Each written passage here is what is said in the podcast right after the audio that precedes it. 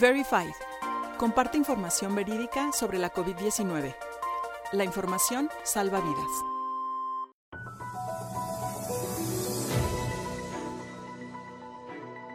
Vías de difusión de las fake news. YouTube. En las cápsulas pasadas hablamos sobre las vías que utiliza la industria de la desinformación para difundir fake news.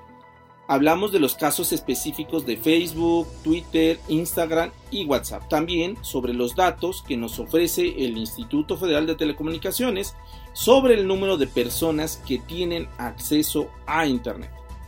Dijimos que actualmente hay cerca de 93 millones de mexicanos que cuentan con acceso a este medio, lo que representa que 3 de cada 4 mexicanos tienen acceso a Internet. Al ser un espacio de gran tráfico y si a esto le sumamos que los mexicanos pasamos más de 8 horas en el uso de este medio, esto se vuelve muy apetecible para los miembros de la industria de la desinformación.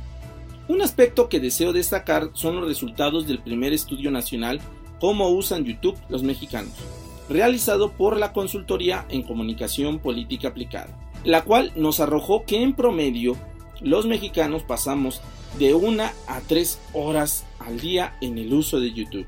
Y el 63% mencionó haber recibido una fake news vía YouTube. Estamos hablando que de cada 100 mexicanos que usa esta red social, 63 han recibido información falsa a través de ella. Y también hay que destacar que actualmente YouTube es la tercera red social más usada por los mexicanos. De ese tamaño es el problema al que nos estamos enfrentando. En la próxima cápsula hablaremos sobre el uso que le ha dado la industria de la desinformación, pero en el caso de TikTok.